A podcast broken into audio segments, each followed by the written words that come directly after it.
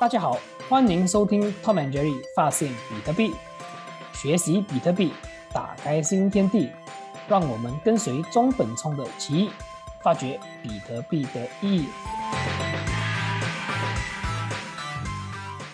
Hello，欢迎收听 Tom and Jerry 发现比特币，我是 Tom，我是 Jerry。好，呃，我们今天这一期呢，就是啊，我们就是呃，荣幸就是能够邀请这个 L 来到我们的这个节目啊。对，其实其实我讲讲到这个 L 啊，其实很有趣，就是我记得呃上个月吧，就是我们在这个 Twitter 有做了一个 Space 嘛，就是这个空间。那我记得 L 也是其中一个，就是有有参与这个我们的这个华人比特币聚会的一个一个一个一个呃聚会这样子啊，所以在这个整个过程里面，大家都聊得蛮开心，然后呃最重要是大家有交流啦，有这个交流，因为毕竟我感觉上呃近几年来在比特币圈子，尤其是在这个中文的这个圈子，其实不多人去做这个交流，大家是可能只是在这个就是推特上就是破破文啊。那真正的去用语言啊，然后去真正的是有真的去交流的这个这个 event 其实是不多，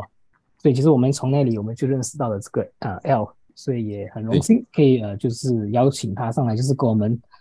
畅聊啊，就是比特币这个东西，因为我相信比特币这个东西是一聊大家就是很开怀，就是一直聊不停啊，所以呃希望这这次呃就是可以聊更多，更了解他这样子，对吗？欢迎 L，欢迎 L。好的，好的，欢，呃，谢谢 Jerry，谢谢 Tom，然后邀请我来做这样一期播客，然后，嗯，我做一下自我介绍吧。我本身的话，在现实生活中是一个我在帮公司做市场媒体宣传方面的一个工作，然后在去年十二月份的时候知道了 Nostr 协议，然后我在利用自己的空余时间去帮 Nostr 协议去做呃宣传推广、翻译，然后写文章，然后。呃，承担这样一个角色，然后这是我自己的一个，呃，怎么说呢，就是帮比特币社区做贡献的一个方式。因为我觉得 Nostr 它本身是诞生于比特币社区，然后也是一个未来来说很重要的一个东西。然后这就是我正在做的事情。然后非常谢谢 Tom and Jerry，然后希望我们可以度过一个比较愉快的夜晚。聊一些关于比特币的东西，对，因为只要一聊到比特币的话，我们就收不收不住嘴，就就会聊。对，一样一样，非常开心，非常开心，非常激动的一个机会啊！谢谢大家。对，那其实我也是呃，不忘了就是要介绍这个 L 的这个朋友嘛，就是 Marilyn 跟这个 Murphy，那他们呃也是这个 L 的这个朋友，然后我们可以讲是 L 呃所 Orange Pill 的一般朋友嘛，对吗？对的，对的，对的。啊，OK，啊，Melin 跟 Murphy，你们可以大概就是大概是自我介绍一下嘛，就大概啊，蜻蜓点水就好。呃，我我就是那个我是 Marilyn，然后我是通过 L 的安利，呃，了解到了比特币，也是一直持有者嘛，嗯，然后听到他说这里有个播客，我就很感兴趣，就过来了。欢迎欢迎欢迎欢迎。那 Murphy 呢？Hello，我是我是 Murphy，我是通过 Marilyn 还有 L 的安利，然后也成了一个比特币的持有者。今天听到他们要整一个播 客，就过来凑热闹了。可以可以，非常欢迎，非常欢迎。很热闹今天。对对，OK，那我们开始。其实其实我我其实很就是对于这个 L 的这个心路历程啊，尤其是这个比特币的心路历程，就是很蛮蛮感有兴趣啊。那其实我想就是了解，就是 L，你是你是怎么样的去发现到比特币，呃，接触比特币这一块呢？就是比较有兴趣这一点。嗯，就是我讲一下我的一个关于比特币的一个故事，就是我是非常晚才接触比特币的，就是没有很早，因为比特币的话有几波，我先讲一下比特币有几波，就是第一波可能是跟中本聪那个是第一波的，然后第二波是一三年、一四年那个是第二波，就是。第三波是一七年、一八年一波，你你会发现所有的所有的就是跟着进来的都是四年一次、四年一次，这是一个很很神奇的一个现象。然后我呢，就是上一上一轮进来的，我就是大概在呃大概在上一次马斯克喊单的时候，那个时候比特币才嗯呃刚刚到三万美元，然后马斯克在推特上喊单，然后就就成为了一个很大的一个社会新闻。然后呃正好又遇到了另外一件事情，我觉得那个事情真的就是改变我人生的一个事情，就是。就是当时不是有一个呃游戏驿站，好像有一个叫游戏驿站的股票，然后他们散户去买那个游戏驿站，对为什么呢？有这个事情，就是那个有 Ctron，Ctron 那个那个公司去做空游戏驿站，他说那个游戏驿站一文不值，然后散户就愤怒，然后要去华尔街打爆 C 对创，然后就就就就让 C 创亏了好多美元，几十亿美元来着，就是这是一个这是一个事情，就是这让我很触动。然后后来我就因为这个事情去看了几部电影，就是呃关于华尔街的很多电影，比如说像那个大空头啊，比如说像嗯讲二零零八年金融危机的还有几个，就是有一个叫是一个纪录片叫 Inside Job，我忘记中文叫什么了，英文叫 Inside Job，、对表演内幕叫呃那个那个好像叫叫叫坚守自盗，守监自盗，中文叫。还有一个电影是是就是大而不倒，它是讲的就是美国的银行已经大到它不能够破产，然后国家要去救济，要去 bail out 它这样一个事情。然后、嗯然后又看了一部就是一部故事片，它是叫那个《山海通牒》，呃，英语叫 Martin Core。然后看了这四部电影之后，就感觉很震撼，非常震撼。然后就就进入了进入了这个所谓的币圈嘛，链圈，但是并不是一开始就是在玩比特币，然后 就跟其他人的故事差不多，就是一开始在玩其他的。我我最开始玩什么呢？我最开始玩公链币，公链币就是当时有很多交易所，他们也在发币，然后做自己的区块链，然后也在炒作。然后我当时就买了一个币，它是 OK OKEX 交易所的币，然后当时赚了几倍，就很开心嘛，就是什么也不懂，反正就赚了几倍，当时是牛市。然后后来赚的钱全都亏完了，你知道吧？嗯就就痛彻心扉，反思，就就怎么会这样呢？就搞清楚到底是怎么一回事。然后我讲一下我我亏的那个项目，我亏的那个项目是在 DeFi 上面，就是就是我相当于是把上一轮所有的叙事全部都玩了一遍。上一轮很火的就是什么 DeFi，就是什么、呃去中心化交易所，然后 NFT，、然后 OpenSea 这些我全都玩了一遍。然后我就后来就因为自己去经历了这些东西之后，才能够发现里面所有的东西都不靠谱。当时的一个项目就是说，呃，是一个交易所的，是一个去中心化交易所 DeFi 的一个币，买了它之后，它就一直拉盘，拉盘了之后，呃，后来就暴跌嘛，然后就就基本基本上就把我上一个币三倍五倍赚的钱全都亏完了。从那个时候开始，我就我就我就就感觉不对，就是我要开始学习，要开始了解为什么我亏了钱，然后以及我要去去想清楚我之后的一些事情。然后当时也就是关注了，因为一直在关注以太坊的生态圈嘛，然后关注了呃以太坊爱好者这个公众号，然后后来你们大家都知道以太坊爱好者他是阿健老师在运营嘛，对对就是我正好我正好经历了一个，就是阿阿健老师的那个以太坊爱好者变成一个比特币爱好者，就是我就我就我是看着以太坊爱好者就就慢慢的就不聊以太坊，然后开始聊比特币，然后就看了一些他们的一些文章，然后后来阿健老师就把那个 BTC Study 构建起来了，这就是这就是我慢慢的就跟着阿健老师，跟随着他的脚步进入比特币世界的一个故事，嗯。然后后来我就看了书，他当时在介绍卡尔蒙格尔的货币，就是他那个卡尔蒙格尔的一个论文，说什么是货币。呃，然后后来我还看了那个尼克萨博写的那个货币的历史，就是这就是嗯呃慢慢的去了解，哦哦，原来比特币是要做什么，它是要去做一个货币这样一个事情。然后后来就慢慢的去看了一些，就是大家都知道，就中文圈有一个很厉害的人叫酒神，因为我、嗯我。刚进入这个行领域的时候，九成还没有被封号，然后我是看着他被封号的，他就在互联网上消失了，然后我就还有还去看了一些《比特币本位》这本书，《The Bitcoin Standard》，然后还去看了呃中本聪文集，嗯呃，他是把中本聪在互联网上所有的跟别人的讨论邮件全部都记录下来出版的一个东西，还有还有一本嗯书是那个叫嗯。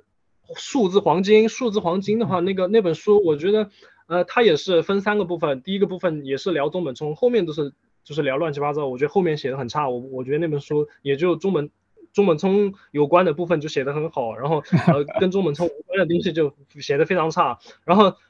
嗯、我自己来讲的话，怎么说呢？就是我在网上也看了很多内容，就是看别人写的文章，然后也看了很多中文圈的一些资料。我发现中文圈对于比特币的内容实在是非常的匮乏，这是我自己目前看到的一个情况。就是基本上，嗯，没有人在讨论比特币真正的深入的一些很内核的一些东西，大家都讨论的是一些很表层、浮在表面上的，比如说价格呀，永远都在讨论价格，就是很。很没有意义，就是嗯，怎么说呢？就是他们就在讨论指，永远都在讨论指指数，讨论呃什么时候跌，什么时候涨，然后什么时候筑底，什么时候呃逃顶，呃就就非常的无聊。我我觉得这些东西就不是一种智力活动。我本身是对呃参与互联网是有一个稍微一下训练我思维的一个目的，所以我就呃就慢慢的就开始翻一些英文方面的材料，就就因为我本身。在日常的工作当中是需要用到英语的，然后我在看一些英文的文章当中，我就发现哇，就是英语世界的 Bitcoiner 他们的资料非常丰富，然后硬核的比特币人也非常多，就是就是可能有呃非常多的人在传递正确的观念，就是传递除了价格之外的很多的观念，我觉得这是很重要的。然后我看到中文世界的话，就我自己来看，我自己嗯翻来覆去。看了那么多人写了那么多东西，我觉得就很少有非常硬核、非常内、非常了解比特币内核的人。就是我自己去做，去可能就十个手指头都数不过来吧。我自己的一个判断标准啊，我自己我自己认为的，可能这个可能这个数据不是很准确，可能有有一点偏颇。但是我就是觉得中文世界活跃的，就是在互联网上留下过痕迹的，真正了解比特币的人，可能就不超过十个。呃。嗯，可能有很多没有活跃的，因为我在呃了解比特币的过程当中，发现了很多不活跃的，他们不在互联网上发东西，然后他们对比特币非常了解，我就发现就是中文世界的一个现象，就是所有的 Bitcoiner 他们都非常的孤孤独，他们基本上不会在互联网上跟别人产生话题，就是很难够能够在互联网上识别对方，以及能够在线下进行一个交流。对，这就是就是所有的。因为比特币这个东西就是一个很尴尬的，在我们中国是一个很尴尬的一个话题，就是可能你在互联网上聊两句，发两个帖子，然后写两篇文章，你就会被封号，就就就可能就也可能对被被禁言，就是让你闭嘴，面临这样的一些事情，就导致在中文世界关于比特币的讨论几乎就很少，就非常非常少。嗯，是，所以就嗯，OK OK，所以就是我。那不好意思，我想我想问一下，因为毕竟你你聊这一块嘛，就是说你讲在这个中文圈也好，在你的这个大陆也好，就是大家都可能比较封闭嘛，然后可能比较不善于交流。那其实我想问一下，就是说可能在大陆那那边呢，就是有没有就是说可能你们私下一些比特币人啊，私下有做一些聚会也好，或者是有一些可能的交流也好，有这样类似的这些活动吗？有一些非常小，我这我这个我没有去了解别人是怎么做的，我自己的话可能会有一些对，就是线下的一些交流，但是但是比特币当中流行着一种文化，就是说大家要互相保持匿名，就是其实也非常难，就是面对面的去进行一个交流，大家都是尽量在互联网上进行一个交流，对，就是。啊，就是一个现状，这是一个现状，就是说中文比特币不存在一个社区氛围，这是我之前跟很多人聊天聊到一个问题，就是这里不存在比特币社区，就没有，就所有人都是单打独斗的，所有的 Bitcoiner 都是单打独斗的，他们都没有去在互联网上公开，就是真正在互联网上公开的是什么呢？就是那些 Shitcoiner、那些 Altcoiner、那些山寨币爱好者、那些 DeFi 爱好者、那些 Web 三外爱好者，他们在互联网上非常的非常的高调，但。但他们的待遇就跟我们不一样，就是好像好像我们就是故意被针对一样，他们聊什么都可以，我们聊比特币就不太行。嗯，大家都非常的非常的难受，就没有办法进行一个交流。所以这是为什么当 Nostr 出来之后，我就发现我们突然有了一个全新的可以比特币 Bitcoiner 在上面进行一个交流、抗审查的一个呃东西，然后就。就让大家重新汇聚在一起了。以前大家都是分散的，就就你在这里，我在那里，我也不知道你在这里，我也呃不知道你，你也不知道我，就就你知道吧？我们在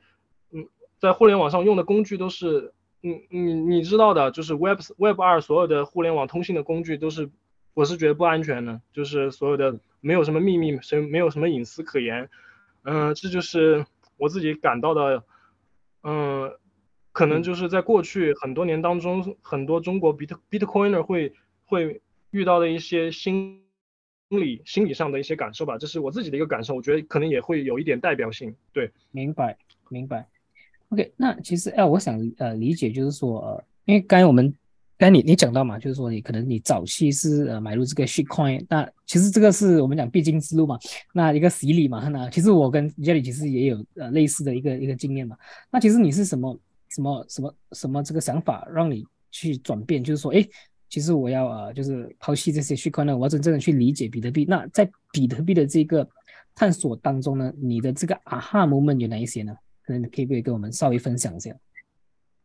我觉得啊，还有 moment 还是去中本聪文杰去，就是中本聪他自己去解释比特币的时候，去去回答的一些呃一些质疑，回答的一些问题，就是呃他把其实我们关于比特币的很多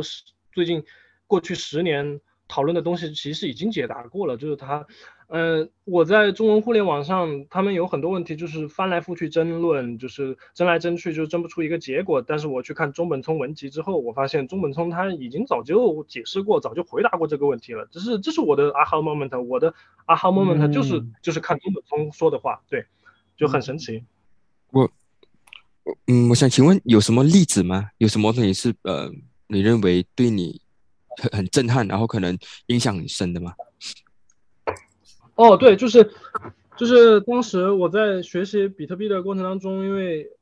最开始接触了那个呃一个中文世界非常有名的一个比特币 KOL，他是中文圈的一个 OG，他叫熊岳，他是二零一三年进入比特币的，他本身自己的一个身份是中文互联网的一个奥地利学派的一个学者，他是非常。据他翻译了很多奥地利学派的论文，翻译了很多书籍，他基本上是在整个中文世界奥地利学派经济学从零到一的一个推动者吧。我我自己认为的，我自己认为他是中文奥地利学派的一个领袖。我在学习我在学习比特币的过程当中，也会去慢慢的去接触奥地利学派的东西。然后我看了奥地利学派的东西之后，我再去。呃，看中本聪文集，那个时候是同时进行的嘛，然后我看到了他们关于自由意志主义的讨论，然后我就，就是那那个瞬间，就是我就觉得，哇，他他他这个他这个比特币不仅仅只是一个一个代码，你知道吧？就是中文世界对比特币一个非常常见的一个污蔑，就是它它不就是一个代码嘛？但是后来我们就发现，其实它它是一场意识形态的运动，它是一场呃思想，它是一种思想，它。不仅仅只是一种程序，它中我觉得中本聪他不仅仅只是一个程序员，他他不是因为代码写得好，他可能是一个很深刻的去思考了哲学、政治的一个人。对，就是这是我的一个例子吧，就是不是不是很不是很明显啊，跟跟可能跟其他人的 aha moment 不太一样。那其实我觉得很好啊，你这个 aha moment，因为毕竟呃，其实我们访问的一些朋友啊，或者是一些一些来宾，他们其实的 aha moment 大致上都我们可以理解，就是说可能呃，我们讲这个二十一个 million 嘛，就是它有这个有限的这个发币，那可能有一些是呃，它不能被呃，就是这个呃 conf 呃 confiscated，就是不不能被没收啊，然后然后呃，较稀有性的这些特质，其实这个是很正常。那你的 aha moment 就是说，哎。你看到在 Twitter 很多人在争议，然后在争论这些事情。其实你看回去这些呃对话呢，就是这些呃 The Book of Satoshi 呢，其实这些东西已经解答了。其实这个是很好一个东西，就是说，哎，你你你看到东西是不一样的。可能十年前，或者是可能十二年前，这些答案已经有了，但是很多人其实没有真正的去呃，我们讲所谓的这个做功课，或者是做这个 Proof of Work 去理解这这这一块啊。所以这个是 something new to me，right？我我我第一次听到的这个这个这个 aha moment。受发，嗯，那其实我我我想理解，就是说来，可能像你嘛，就是你的 aha moment，，就是你去，你真的是下了很多这个功夫啊，去做了这个功课，去理解呃这个 Bitcoin 的这个这个真正的意义。那其实，在我想问的就是，其实是你的朋友，就是 Marilyn 跟这个 Murphy 啊，因为毕竟他们是被你就是 带带入这个圈子嘛。那其实他们的这个去理解比特币的这个过程当中，他们。有像像你们呢，就是 Melin 跟 Murphy，你们有面临什么样的一些质疑吗？对于这个比特币这一块，质疑是什么质疑质疑质疑质疑对。啊，质疑质疑我没有质疑。嗯，我觉得我是没有质疑的。好，你不会担心说，如果今天，呃，这个 L 他介绍你的是，比如讲以太坊或者是 Bitcoin Cash，然后他就讲，嗯，我已经研究了，哦，这个 B 这个 BTC 呢是是不能够呃成就的，它它它必须扩大这个容量，然后它它必须是呃 BCH 这个 Bitcoin Cash 啊，你会就跟着他吗？还是你会问他，就是尝试去理解他讲的东西，还是怎么样呢？我是会去理解它背后的支撑它的一个逻辑吧，嗯，就是比特币的话，其实我对比特币本身的一个可能理解的还不够，但是我对它背后支撑它的一些思想是比较理解的，所以我可能更多的去选择比特币，不是因为说，嗯，它是一个什么高价值的。可能并没有，还没有完全从这个方向去考量。我可能更考量的就是刚刚 L 说的，就是中本聪他可能他自己就是一个去研究自由意志主义的人，然后他在政治学、哲学上也会有很多，嗯，跟我们就是我有一种好像跟他有共鸣的感觉，所以才是我选择比特币的原因。明白，明白。嗯，说得好，就是共鸣。其实他的这个共鸣就是，我可以，我我可以理解，就是说他这个 Bitcoin 的这个 ideology，就是说，呃，就是很对，可能像这个 Melin 对他来讲是，诶，是有这个共识的，所以他觉得被这个呃 Bitcoin 吸引着了。我我我我感我的感觉是这样子的，对我我不知道我有没有理解错，那这个是我的我的我的理解，嗯嗯，对的，就是我们可能更多的没有在讨论比特币，反而讨论的是呃其他的东西。就是好像就是这种感觉，明白明白。OK，那其实哎，我想问就是说来呃，因为毕竟你你你有讲到说你你最近就是比较蛮活跃在这个 Nostr 嘛，就是然后你会就是做一一些翻译的工作。那其实你你你对于 Nostr 的这个理解啊，然后还有这个比特币啊，你是怎么看待这两件两两两样事情？因为我我相信就是呃早期的时候。我记得是去年十二月嘛，然后 Jerry 先先去去注册了个这个 account 嘛，那然后过后我才上去。那我我记得是这个呃这个 Jack Dorsey 嘛，这个呃之前这个 Twitter 的这个 CEO，那他跑去这个呃 Nostr，他也是呃赞助了这个呃这个 Nostr 的这个 founder 嘛，应该是忘记多少多少颗比特币了。那他也是在就是在呃。就是在做这个 promotion 嘛，就是一直一直跟大家说这个 Nostr 是很好的一个一个平台，然后很多 Bitcoin 呢就是一窝蜂的，就是去了这个 Nostr 嘛。然后那其实我想想问，就是 L 啊，你你在 Nostr 用了那么久，然后你因为我相信之前你可能也是呃，就是有理解到这个，或者是有用过这个呃 Twitter，那它的差别对你来讲，然后呃跟这个比特币有什么相似的地方吗？呃，就是。呃，比特币它很重要的一个功能就是它实现了从它是从密码学的角度实现了真正意义上的，嗯哼，也呃财财富的一个自我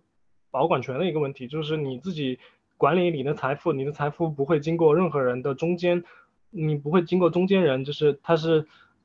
保护你的私有财产，就是它是通过密码学的概念，而不是通过法律的概念，就是因为我们现代人嘛，现代人必须活在一个。社会契约之下，必须活在一个法律之下。然后我们希望，我们希望，我们觉得自己的力量没有办法保护自己的私有财产，所以我们需要去把自己的力量去移交给一个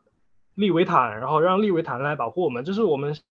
现现代政治学的一个基础。他认为靠个人的力量是无法实现保护的，但是比特币重新的让我们能够保护自己的私有财产。然后，呃，Nostr 的话，它它就是一个。从密码学的角度实现了一次言论自由，因为我们之前的言论自由也是有问题的，就是言论自由它是需要通过法律去做保护，然后如果有人去侵害了别人的言论自由，或者说有人有人做了一些，就是就是需要有另一个第三方去裁决嘛，就是需要有一个借助，也是需要去借助利维坦的力量，但是我们现在有了 Nostr 之后，就它是全新的，就是它是通过。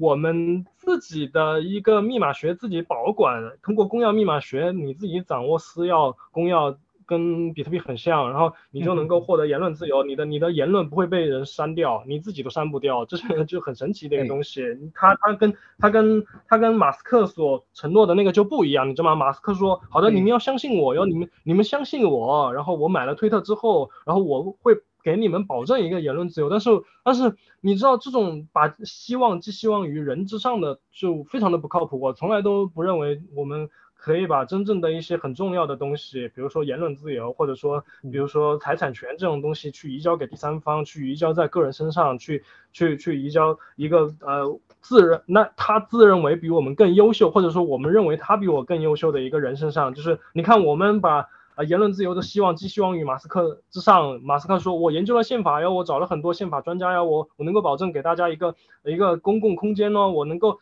呃，那给保保证给大家一个 town square，但是现在我们看呢，就是哪有什么 town square，就是推特一样不是爱封你号就封你号，你你说了句呃就不对的东西就封你号。十二月份的时候你聊 Nostr 聊多了，然后那个时候十二月份马斯克还在封杀一些宣传 Nostr 的东西，就是就是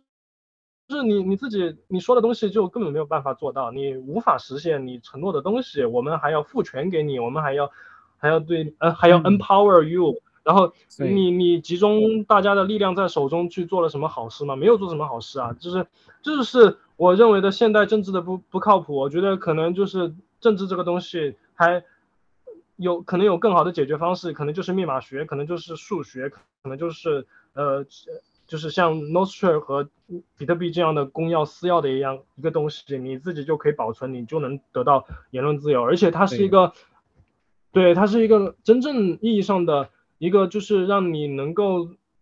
把数据掌握在自己手中的一个东西，就是在这在过去互联网当中一直都没有实现的一个问题，就是大家，就是像我说的，就是就是以前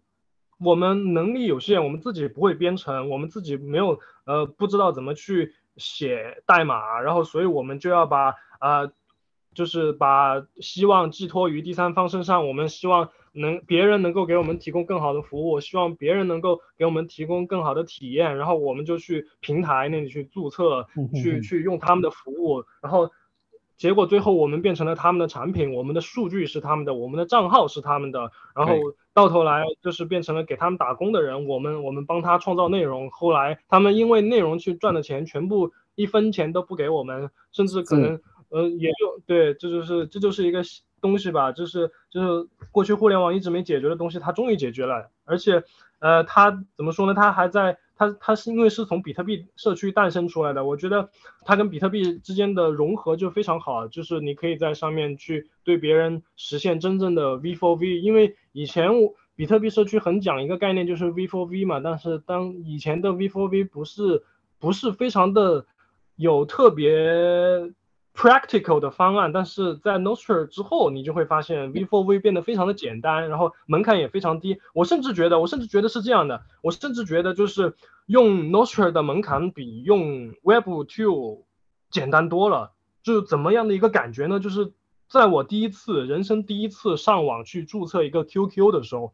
那个是非常难的。我为了注册一个 QQ，我还要注册一个邮箱。然后那是那时候我是一个小朋友。然后我我注册邮箱之后注册 QQ，就那个过程非常的繁琐，非常的恼人。但是你你想一下，我们去用 Nostr 的时候，就是它直接把我们使用互联网的门槛给降低了。对，因为我们没有去，就是不再需要那么多的门槛。然后就是它它它用一种更。更好的方式让我们去能够接入互联网，我们不会被公司所呃拒绝在外，公司再也没有权利说我我不允许你上网了，你不能上网了，你就你就不能上网了，你就在互联网上消失了，就像酒神一样，酒神在中文圈贡献了非常多的内容，然后呃新浪公司说我不开心，你你给我消失吧，这是一个非常过分的一个事情，这在政治学上算什么呢？就是这就是一个在赛博空间的一个。赛博空间的死刑呢？你知道吧？就是公司拥有了一个在赛博空间对其他赛博用户执行死刑的一个权利。你你你你是你不是一个执法机关啊？你你只是一个公司，你哪来的执法机关？你为什么可以就在呃网络上封杀封杀别人的存在呢？虚拟的虚拟的人就不是一个人了吗？虚拟的人也一样是人呐、如果你对他进行一个封杀，进行一个赛博死刑，那你其实对别人的心灵也会造成一个非常严重的伤害。这是我认为的，就是这就是互联网很长一段时间没有解决的一个问题，但是 Nostr 解决了，我非常喜欢它。其实，其实你讲到这一点很好，就是其实 Nostr 就是我们早期看回这个 Cypherpunk 嘛，就是这个密码朋克，他们的这个呃中心思想就是他要把这个钱就是跟这个政府呃就是呃呃扯开嘛，然后其实这个言论自由啦，然后这其实这这些东西是很 very Cypherpunk 的一个举动。那其实我在看就是最近呃，如果是没错的话，上上个月吧，好像是这个呃苹果 Apple 它要呃就是下架这个这个 Dam Damus 嘛，那你是你对这这这件事有什么看法呢？因为我的理解就是说早期 OK，我我的理解是早早期就是因为呃，当这个呃 Nostr 它就是被了很多这个大陆的人就是开始呃了解这个这个新的这个 protocol 过后，很多就是呃像中国人啊、大陆人他们会开始使用。那一阵子过后，我看到就是很多呃中国人慢慢就是开始就是可能被 ban 啊还是之类的东西，然后可能是你们那边的这个官方或者是他们开始有去做这个举动啊，就是 ban 的举动，所以现在感觉上会比较少嘛。其实那那边的状况现在是怎样的？其实我不是很理解啊。对于这个其实 Nostr 就给我们一个方式，它是一个非常灵活、非常非常有韧性的一个和呃，其它是一个协议嘛，它不是一个平台，它也不是一个 APP，它是一个协议，它非常有韧性，就是它非常嗯有灵活性，它可以达到什么程度呢？就是说你可以自己用很便宜的价格在呃在自己家里面建一个服务器嘛，中继服务器，这是他们的一个结构，然后你也可以在自己家用很很呃稍微懂一点代码的话，你也可以自己编译一个自己的客户端。然后我觉得 Damos 被苹果封号这件呃被 ban 这个下架这个事情就是一个就是一个测试，这是一个对对 Nostr 这个协议的一个压力测试。你会发现没有用的，你你你苹果下架一个 No Damos，那还有其他的客户端呢，客户端非常多，几十个客户端，就是有那种嗯。嗯，你你封得过来吗？这个就是就是像打地鼠一样，你打这个地方，然后别个别的地方又蹭出来地鼠一样，甚甚至就是有点像游击战这样一个东西，是就是这会让他疲于奔命，他根本就无法招架。这是他他封一个 Damos 有什么用呢？对吧？这是以以后 Damos 还会开自己的呃网页客户端，那你可以去封他的网页嘛？你封不掉啊，那就是没有什么用啊。那别的用户用你的苹果手机，用苹果浏览器，那他一样的可以去用 Damos 啊，那没有任何用，就是你你你做不到以前那样的东西。你以前你想去下架那个，可能这个项目就完全就毁掉了。但是你去下架一个 Damos 有什么用呢？就没有任何效果，我们我们大家就用不上了嘛，一样可以用啊。是是，这个这这这 part 讲得很好。嗯，哦，我想问你，你可以给我们解释一下为什么苹果要下架这个 Damos 吗？嗯，是这样的一个原因，就是 苹果它对内容消费有一点的，有一点执着，它想要去跟呃 APP 去争夺这个内容消费。比如说我在 Damos 上面去给你的一条 post 一条嗯。note 打赏，然后嗯。苹果说我想要打赏的三分之一，对吧？但是呢，呃，这就是他他他的一个想法，他觉得你你在销售内容，所以我就要对你进行一个收费，这就是所有的平台，所有的平台都是这样的，所有的平台都想在呃你上面的所有的消费内容进行一个抽成，进行一个收税，这这样一种一种一种就是什么垄断寻租行为，就是所有互联网的平台，像呃其他的一些 APP，比如说呃我不知道国外的一些呃内容创作的平台，他们可能也会对呃内容创作者的一种打赏进行一个抽成，这就是他们在做的一个事情。他们觉得是你借用了借用了我的平台，你用了我的 App Store，所以所以我要我要对你进行一个收税、一个征税这样的行为。但是但是我觉得苹果它理解错了，为什么呢？因为我们给我们在 Notion 上面，我们在 Damos 上面给别人打赏，我们并没有直接付费给，我们并没有直接付费给那个 Damos 的开发者呀，对吧？我们我们是直接直接对它进行一个付费的，那个 Damos 的开发者又没有实质性的收入，这是一方面。另一方面就是说，苹果他觉得你这个是付费内容，但是不是这样的。但是其实我们我们后来会发现，我们不是的呀，因为呃别人写了什么东西，它已经存在在那里了呀。它它不是因为我们付费它才它才写的，而是它已经在那里了，已经在那里了。我们对它进行一个进行一个赞赏，进行一个点赞，这不是一种购买行为啊，就是就是我们自己社区里面的一些一些互动一些看法吧。嗯是对，嗯，嗯好，这样要我再想问你，嗯，你有想过，如果你的朋友或者是你本身用这个 Nostr 的时候，如果你忘记了你的，呃，你的这个 pri 你的私钥啊，你会有担心这个问题吗？我我觉得这个东西就是，这就是自由主义的一个非常重要的一个东西，就是说你要自己对自己负责，就是呃，自由必须有一定的代价，这个代价就是说，呃，你你你必须自己去承担，因为 你不承担这个代价的话，你可能就会借助于别人的帮助。其实你在借助别人帮助的时候，其实在损害你的自由。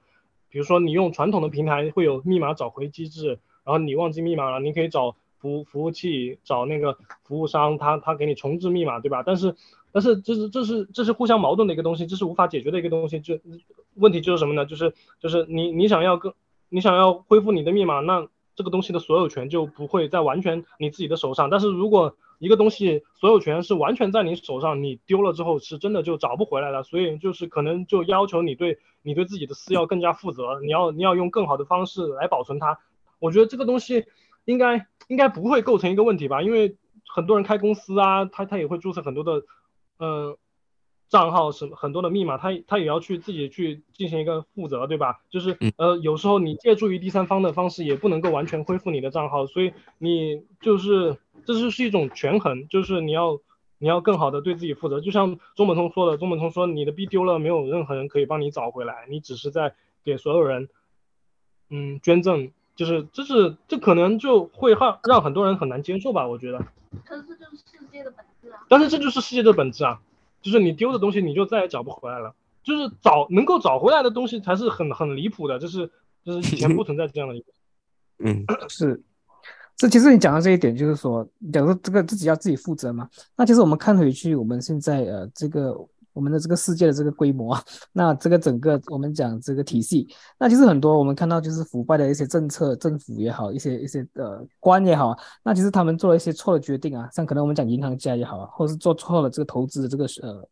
这个这个项目，那其实他们也没有去负责啊，那他们可以可能在印钱啊，在印钞啊，然后再做这个 bail 的这个举动啊，所以其实这个整个世界观对于这个我们讲 TradFi traditional finance 传统领域、传统这个金融领域，跟我们现在这个比特币人也好，然后这个 Nostr 也好，我们常我们呃就是提倡的一个一个一个这个思想，就是说我们要对自己负责。那我们所做的一切，我们所做的所谓呃所做的一一个一些举动，我们要自己就是负责嘛。然后呃要有这个 bad 这个 consequences。那其实我们看回去也是那样的传统行业，其实他们根本没有做到这一点，而且是越来越腐败。所以这个是我我现阶段就是现在觉得就是比特币人他们对于这个看法其实是很两是很很讲讲啊，就是说呃是绝对是很愤怒，就是对于他们这些做法。所以其实我们可以看到，哎，Bitcoiner 对，就是我们所谓的这个 Fiat Fiat 的这些这些我们讲这个法币的这些世界的人，这个想法是完全不一样的理念的一个一个一个一个作风啊。所以这个我相信这里我们每次都讨论到，我相信 L 你也是你这个这个想法也是会大致上跟我们的这个想法大致上是一样的，对吗？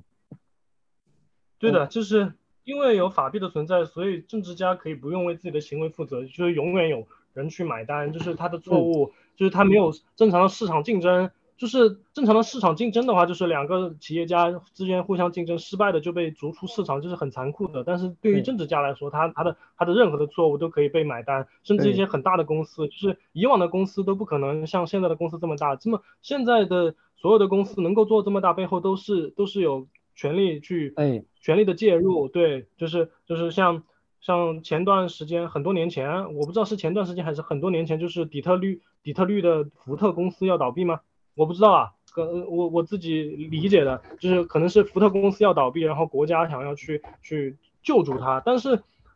不对的，这个这个行为是不对的。当我们去救助一个本身就要倒闭的公司，那它就变成了一个大而不倒的东西，那那它就更更不用更不用为自己负责了，你知道吧？对，所有的银行家、大银行，摩根斯丹利、J.P. Morgan，他们他们这些东西，他们的一些华尔街的一些人，他们就说好的，我们就拿你的东西去赌博，赌输了，哎，还后面还有人帮我负责，对吧？赌赢了归我，这这这是一个怎么荒谬的一个世界呢？是吧？对，就是由由由由人民来买单啊，就是呃就是呃 privatize the gain 嘛，socialize the loss，这个是很很离谱的一件事情。对，是，那那其实你讲的这一点就是 Nostra，就是刚刚我们讲到这个推特嘛，那就是它是这个 Elon Musk 的这个就是的一个公司嘛。那其实我最近有看到一个报道，就是说，呃，这个呃这个 Tesla 它其实最大的股东啊，其实是来自于 BlackRock。还有一个叫 Vanguard 的这个这个公司，那其实我们看到哇，就是大家就是去崇拜这个 Elon Musk 啊，那他买的这个推特啊，他会做出什么改变？那其实他背后老板也就是这个这个黑石嘛，这个 BlackRock 嘛。那其实更更夸张的就是我们看为呃 Vanguard 这个这个这个基金，那其实它最大的股东也是这个 BlackRock。那其实你看回去，这整个市场整个世界就是有这些经济家，就是有有这些呃金融的这个这这。大佬在垄断整个市场，那其实 Nostra 是真正是完全是没有一个机构在控制的，那这个是所谓的真正的这个自由市场，然后这个 free 呃 freedom of speech 的一个一个地方，让我们可以就是言论自由去发啊我们要我们要讲的一些话这样子一个东西，这其实很夸张啊，如果你想回去的话。对的，就是 Nostra 它发展的非常快，它它现在已经有两千三千多万用户，我我最近没有看数据啊，就是很很前段时间。不是有一篇文章就是报道，呃，Nostr 的创造者 Fiat Jeff，他是福布斯上面发布的一篇文章，那篇文章上面就就说已经有一千八百万的 Nostr 的用户了，然后上面已经，嗯，有超过一亿条信息了，就是就是已经有超过一亿条的用户交互行为了，这是一个很大的一个数据。是是，他的打赏应该是来到一百万了吧？好像是，如果没有错的话。对对对对对，前段时间就是打赏一百万次了，对。对，就已经有一百万的打赏，对，这是很很快的，因为因为在十二月份份的时候几乎什么都没有，我们那个时候加入的时候，Nostr 用户，十二月份的时候，Nostr 总总的用户可能就几几千万，几几几千几几万个吧，那个时候就几千几万个，就是人很少，也没什么没什么人发东西，然后现在就很热闹，就是大家都在上面，就很很多人都过来了，这就是慢慢的它会发展，它会加速吧，就是我们就期待。呃，Web 二互联网继续的去作恶，他们继续的去去让自己的用户感到不舒服，然后他们就想要去用 Nostr。是是，那其实你你讲到这边就是呃，可能我想问一下这个 Ella，那呃，相信你是一个所谓的持币人嘛，就是这个 Bitcoiner 嘛，那你对于你而言呢，呃，何谓这个 Bitcoiner？你是怎样去呃规定一个一个一个人或者是一个朋友，他是属于一个 Bitcoiner？你自己的一个定义吗？就是他，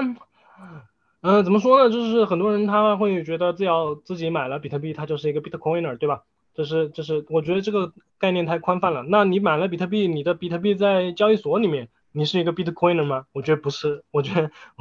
我觉得你只，你可能只是一个交易员，你你没有理解这是一个什么东西，你可能还持有其他的东西。嗯，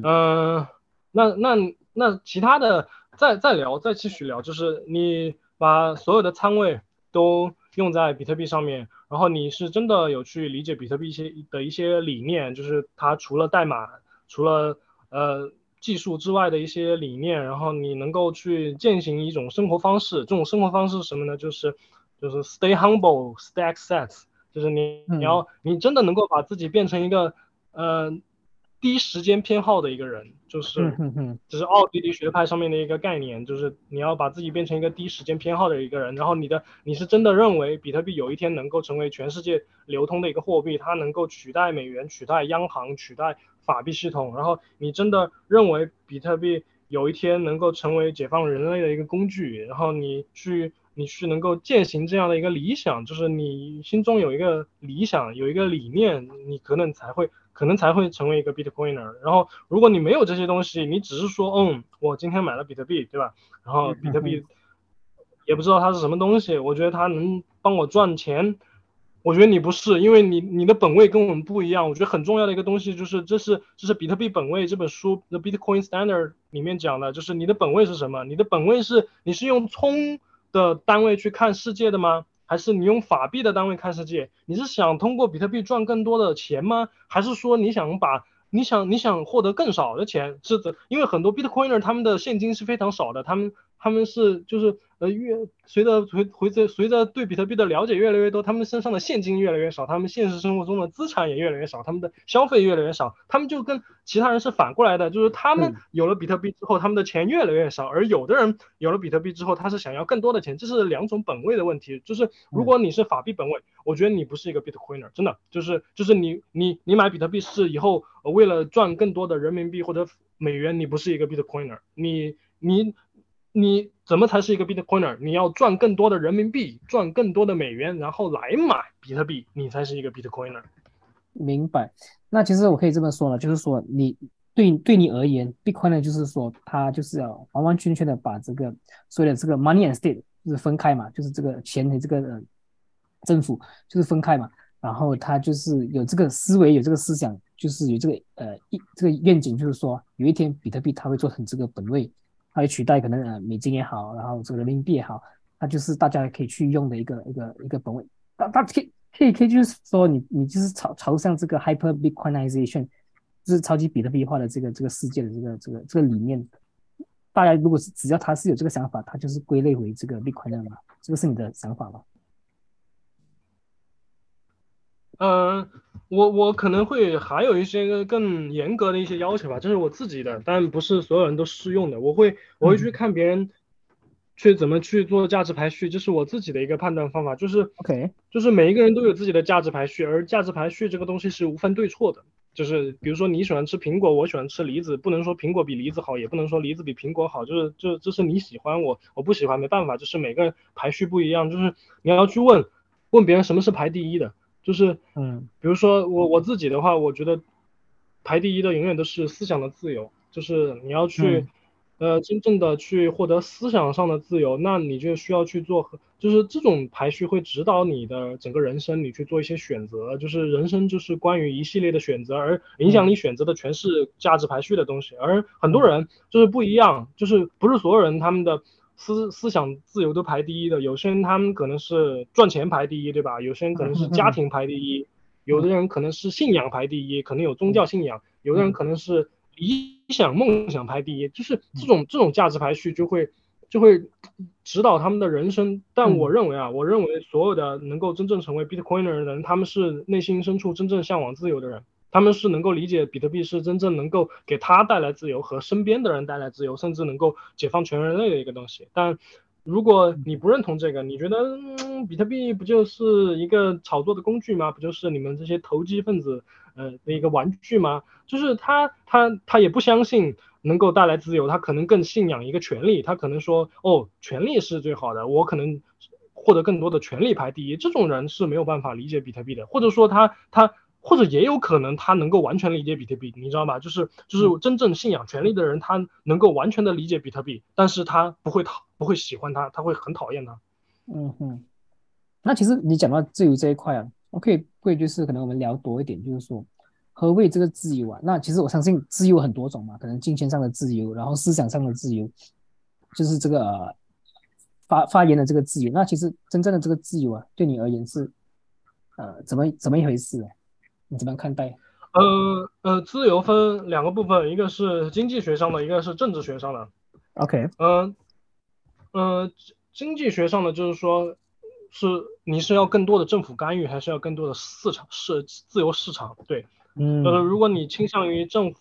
政府的更多干预的话，你就你就更偏向于权力。你呃，如果你更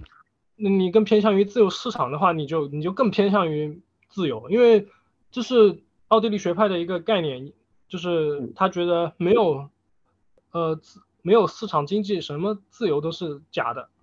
是就是必须先有市场经济，才有之后的一些所有的自由，对吧？是这是一个经济学上的一个概念。然后还有另外一个就是你你是更偏向于个人，还是偏更偏向于集体吧？就是如果你更偏向于集体的话，你可能离自由更远一点；如果你更偏向于个人的话，你可能离自由更近一点，这是两个方向，一个是政治学，一个是经济学。对，就是如果你同时能够去有一个倾向于自由市场，然后呃另一方面你更倾向于个人个人自由、个人的一个主义的话，你你你会更贴近于比特币的意识形态，我觉得是这样的。明白明白。那其实就是很我们讲就是很经典的这个奥地利斯呃这个经济学派的这个这个思维啊，就是千万就是不要有这个第三方的干涉，然后就是呃这个价值是呃所谓的 subjective，它是很呃很 subjective 的一个东西。那其实其实我大我大你讲的东西我大我大致上都理解，因为毕竟呃我们也是看过了这个所谓的，我们大概理解这个呃奥地利经济派的这个这个这个想法。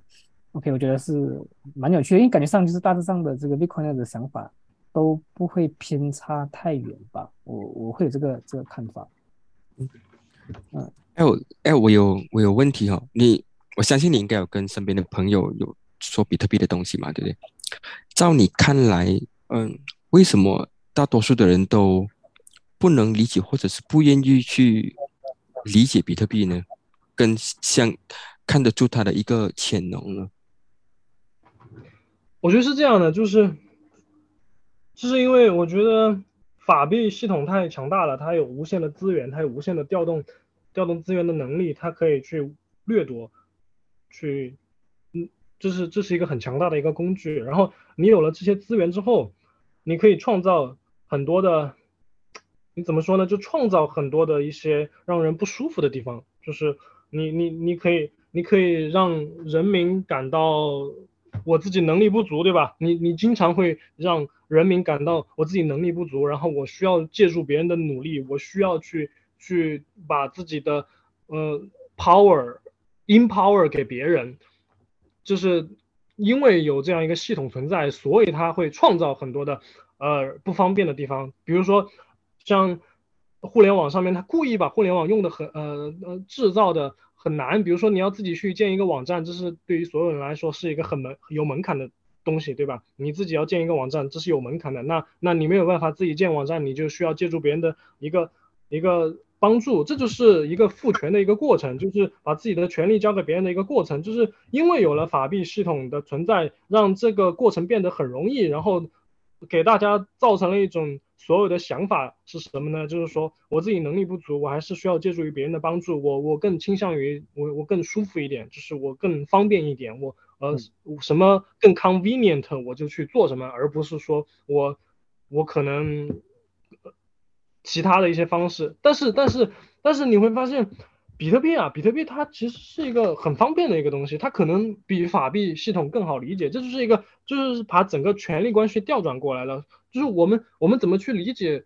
整个法币系统去运行呢？我们去怎么理解现代股票？现代现代。基金，然后美国的那些银行的运运转体系是非常难理解的。你可能要在大学里面学四年，你依然无法理解那些那些那些公式、那些那些机构是怎么运转的。他是他是故意的，你知道吧？他是故意弄那么复杂的，他就是故意让你没有办法去了解它，所以你才要去借助于他的帮助。但是比特币的话，就是它它是非常好理解的。我觉得比特币应该是比现在的法币系统更好理解。当当大家同样的付出同样的时间，可能能够理解比特币，只是说只是说。大家还没有意识到这一点，我觉得啊，是大家还没有意识到这一点，它很方便，就像 Nostr 一样，Nostr 事实上比现在互联网上面的很多软件用起来，它的门槛更低，但是大家没有意识到。但我们，但当我们去做宣传的，去 Orange Peel 身边的人的时候，你就你就可以去告诉他一个事情，就是就是他说，哎，你知道比特币怎么运行的吗？然后。他问你，你知道比特币怎么运行的吗？然后你就可以反问一句，就是说，那你知道美元怎么运行的吗？其实所有人都不知道美元怎么运行的。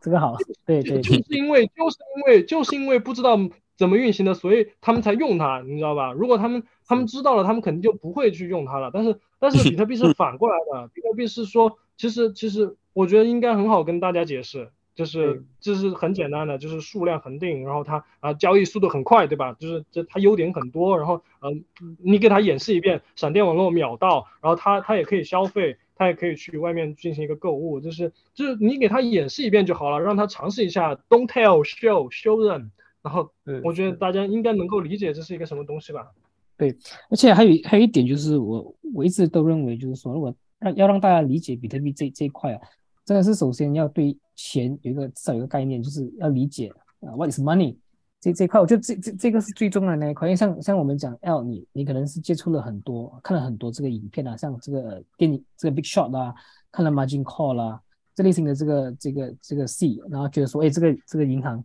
根本是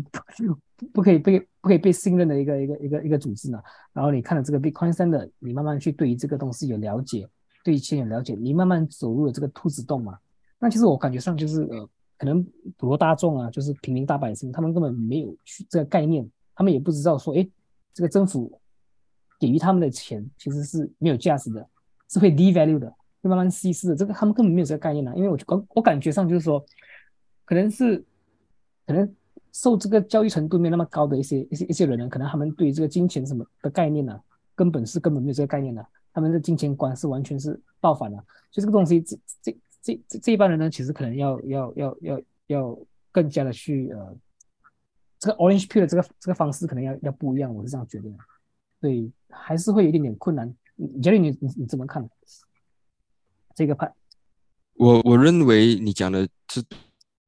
就是正确的，就是比特币如果它是一个钱的话，你只有从钱的角度来来看它，这样所有事情就变得呃比较逻辑了。但是如果你是以一个 technology 的角度来看呢，或者是 blockchain 的话呢，你当然会去到比如讲 Ethereum 或是其他的其他的链，还是其他的对我们讲的 U utility 嘛。所以，所以，我我是赞同的，就是只有以前的角度来看，比特币呢会比较，呃，深切的了解为什么我们需要比特币，跟这个我们讲这个法币的世界造成的一些一些重大的伤害嘛，对不对？对，嗯，对。刚才刚才 L 加讲很多次，就是解放人类，我其实个人是非常的赞同这一点的，就是因为比特币呢，我们全人类终于在未来呢有机会可以做自己的主人，这个这个是真的。其实，其实，其实还你讲到这个东西，就是让我想到一个东西，就是说，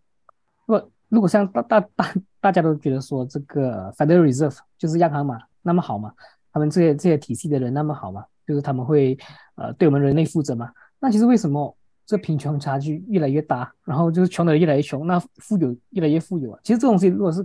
光讲这一点呢，就很明显啊，就是说这个系统 doesn't work，this system doesn't work，right？那所以这东西是很多人去没有想的。嗯，那如果是真的是那么好的话，这个系统、这个体体制的话，那大家都应该很富有啊，啊，可以过得很好的一个生活啊。但是实际上是不是啊？这根本是一个掉反的一个一个状态。我我我我是这样看的。就很多人，我觉得是这样的。嗯，对，我觉得是这样的，就是就是。呃，现代的经济，现代的一个凯恩斯主义的经济学对自由市场的一个主要的抨击，他是认为自由的市场增加了贫富差距，对吧？他认为，因为有自由市场的存在，让富人更富，穷人更穷，然后增加了贫富差距。但是，但是随着我自己对奥地利学派的一个学习，去学习他们经济学的东西，他他给我的一个答案是，其实如果这个市场更自由的话，全人类会更富一点。然后他是怎么，我我我用自己。我用自己的方式去讲一下为什么是这样的，就是说，这个世界上，呃，就是真正有用的资源会流入到真正能够有效率的地方，就是资资源、资本、人力，然后土地，呃，就是这些资源都会流入到最有效率的人手中。当当这些资源在最有效率的人手中的时候，他会让，他会用同样的资源创造出更多的产品，然后同样的资源创造出更多的产品之后，其实能够。让全人类变得更富，这是这是他们的一个认为。但但是因为在法币系统下，因为有政府的干预，因为他他们的这些资源就落入了没有那么有效率的人手里。当这些没有那么有效率的人去分去对资源进行一个利用的时候，就创造出来的产品就会更少，就会有更多的浪费。是，然后这这是在让全世界人民变得更穷。嗯，而且就是。怎么说呢？就是本身你要去做一个资源分配的一个东西，因为呃奥呃自由市场经济学，他认为市场就是分配自由最有效率的一个东西。它因为如果你你你没有办法很有效率的利用自己的资源，你的效你的资源就会进入到别人的手里，比如说你的公司会破产，然后你的资产会进会别人会对你的资产进行一个收购，去进行呃别的利用。如果你能够更有效率的利用自己的资源的话，你你你的公司应该会很好，对吧？嗯，当然是要排除政府的干预啊，你你不能是一个官商勾结的一个公司，嗯嗯，这要排除的。所以，他自由市场认为在自由市场下效率是最最最高的，它能够非常有效的分配资源。当全社会效率更高的时候，我们同样的资源投入会产生更多的产品，就会就会分，就是能够把饼做大，对吧？就是这是他的一个想法，他能够把饼做得更大，饼越大，大家全人类就更富一点。嗯，对，其其实我我个人是这样看的，你讲的很对，就是说他把这个我们讲 resources 把这个资源就是就是呃分配到这个是有能力或者是有这个这个这能力去去去在去呃驾驭他的这个人。那其实我们现在在法定法币的这个世界，就是我们可以看到很多腐败啊，有这些资源呢，那也没有好没有好好的去利用啊。那其实很多一些我们讲很优秀的一些人才，那他们也是没有一个很好的平台去发挥。那在这个 Bitcoin Standard 这个比特币的这个体制下，是完全调转的一个世界，这样子的一个一个一个看法。所以，所以就是之之前我有跟 Jerry 就是讨论过啊，可能以前我们就是会可能听到就是我们的父母那一代就告诉我们说，哎，我们要很呃很努力啊，很很勤劳啦，去去去去读书啦，啊去公干呐。然后呃，那可能以后的世界呢，可能我们要教育，在这个比特币的这个世界，可能我们要教育我们的下一代，就是说，哎，你要怎想办法怎么去创造价值，然后为人类创造价值，因为可能在那个世界，你要得到这个 reward，就是这个优惠，然后你要赚取比特币，可能你就是要看你有没有这个能力去创造呃创造更多的这个价值给人类啊，但这是完全不一样的一个一个一个玩法。那因为可能现在在法律法币的这个世界，哎，你要赚取钱，你要赚取财富，可能你要去。可能我们讲去勾结一些，我们讲呃一些一些一些呃专一些人士啦，就是一些呃政治人物啦，然后搞关系啦。就现在这个这个根本根本就是两两个不一样的世界，看到的是这样子。嗯，对，有赞同。嗯，那这个这个感觉上这个路还还还蛮遥远的，因为毕竟我们要去到这个呃 hyper bitcoinization 的一个世界，因为。毕竟我们这个这个凯恩斯啊，就是这个 Keynesian economics，我们毕竟也也尝试了那么多，它其实是一个 experiment 嘛，right？就是从我们讲一九一九四四年，然后一九三三年的时候，这个我们讲这个 Gold Standard，他就是离开了这个 Gold Standard，走进这个这个法法币的这个世界的时候，那其实他讲说嘛，我只是 temporary 暂时性，OK，把你们的这个钱，呃，这个黄金没收嘛，但是 我们已经隔了那么多年，接近一百年了。然后我们已经完全抛弃了这个呃这个金本位，来到这个天线的这个 economy。那其实我们也不可以讲说，我们不可以排斥说，那曾经真的是金本位是存在着的这个世界。所以现在感觉上比特币就是有这个几率，有这个机会可以呃调转 这个这个世界的这个运作方式了。嗯。嗯，其实其实历史上是有过金本位的，很长一段时间有接近两百年的时间，然后那个时候就没有什么经济，就是很很严重的衰退，然后大家的科技进步都很，就是你想想想一下，就是之前有一个图，就是说我们现代用到的所有的几乎有用的科技，包括核能啊、卫星啊，呃，就是互联网啊，这些全是在一九七一年之前发明出来的，就是一九七一年之后好像就。就好像就没有什么很很重要的东西被发明出来了。对，就是这个是对科技也是有一个很很明显的一个呃变化，因为因为在现代社会，我们可能会认为是政府在推动科技进步，对吧？但是我们去看一下历史，就是很多所有的呃能够造福全人类的一个些些一些科技，事实上是一些。呃，是一些企业家去资助的，他们是通过自己呃赚了钱，自己存的钱，或者说自己的利润去去，因为他们要推动生产力的变革，他们要去做一些更有效率的事情，然后他们会诶去投资去做一些更长远的打算，然后去投去做一些关于科研方面的资助，然后就出现了很多我们影响现代社会的一些发明。而在一九七一年之后，所有的科研都是由政府资助的，但是我们却没有没有很。没有看到真正能够改变我们生活的东西，就几乎没有了，就是没有很很底层的，就是有一个很重要的，一九七一年过后呢，我们发明了比特币。啊对的，对的。啊，而且是在匿匿匿名的方式下去去发明啊，也不可以，就是呃，就是也是感觉上他也是很聪明嘛，这个这中文聪，对，嗯。对的，对的，你就会就是就是在上个世纪的时候，大家都认为二十一世纪我们会很容易的进入太空，然后去殖民别的星球。但是我们花了五十年的时间，我们。嗯，登月之后就接近五十年了，我们依然没有去真正的去其他的星球上建立殖民地，为什么呢？就是 资源被浪费了，我们所有的资源都没有用在造福人类、去创造新的科技、提高效率，然后甚至去去殖民外太空这样的事情都用在了浪费上面，就是所有的资源都被浪费了，所有的人的呃劳动也被浪费了，然后我们的科技也停滞了。如果是有比特币本位的话，我们我们相信很快会进入。一个太空时代，就是这会让人类的文明和技科技进步加速。对，是，就在在推特上，就是大家不是大家应该有看过一个 meme 嘛，就是说他们就是把以前在这个麦当劳，在在美国的这个麦当劳的这个价钱价格放放上去嘛，就是可能吃一个汉堡才多少，才可能七十 cent 吧，还是四十 cent，那可能 过了十年二十年，就是价格已经涨了那么多。那想象一下，如果我们回到这个金本位，这个比特币的这个世界啊。就是我们在一个通缩的一个一个经济体系下运作的话，东西都很便宜，那没几乎没有什么通胀，那其实大家大家人民啊都可以活到很开心啊，或者是可以很自助的去去很好的去经营他们的这个生活，那不是一个很好的世界吗？那可能我们这样讲的话，很多人觉得说，哎，你你想的太完美了，你是一个完美主义者嘛？那其实可能在没有比特币之前，我觉得可能这样说会是一个完美主义者。那现在我们至少有这个机会嘛，因为有比特币，就是我们可以大大胆的去想，呃，可以可以就是有有有至至少我们有那么一点点的希望，让因为我们有这个科技，我们可以去打破打破这个传统，然后打破这个凯恩斯这个经济学这个这这一派的这个思维，让我们走走进另另外一个世界。那就像这个 Jeff Jeff Wolf，我不晓得这个 Alf 呃，你你你的你大概是呃认识这个这个人嘛？就是这个 Bitcoiner Jeff Wolf，他是美国的一个呃 Bitcoiner。那他每次就讲说，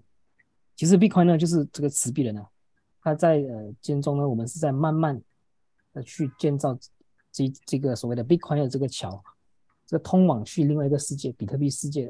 呃通缩的一个一个一个世界的一个桥。那这个所谓的这个 Fiat Standard，这个我们现在法币的这个世界是慢慢在腐烂这的一个世界。那等到人类慢慢可能警觉，诶，发现到他们呃在一个完全一个错误的一个世界的时候。那他们想要找寻找答案的时候呢，那这个桥已经建好了，也就是呃由这个 Bitcoin 建好了这个桥，让我们走进这个世界。所以我觉得他他描述的很好，就是这个两个世界的这个这个这个现在我们在面临的这个这个这个呃这个状况啊，我是这样觉得。所以可能像 L F L F 也也好像阿健老师也好，就是可能大家都是在慢慢的再去贡献啊比特币。那可能像 F 你你就说可能以后要做这个破克嘛，我觉得这个也是一个很好的一个一个举动啊，就是至少就让大家去更了解比特币这一块。可能这个是我的想法，as 一个 Bitcoiner。那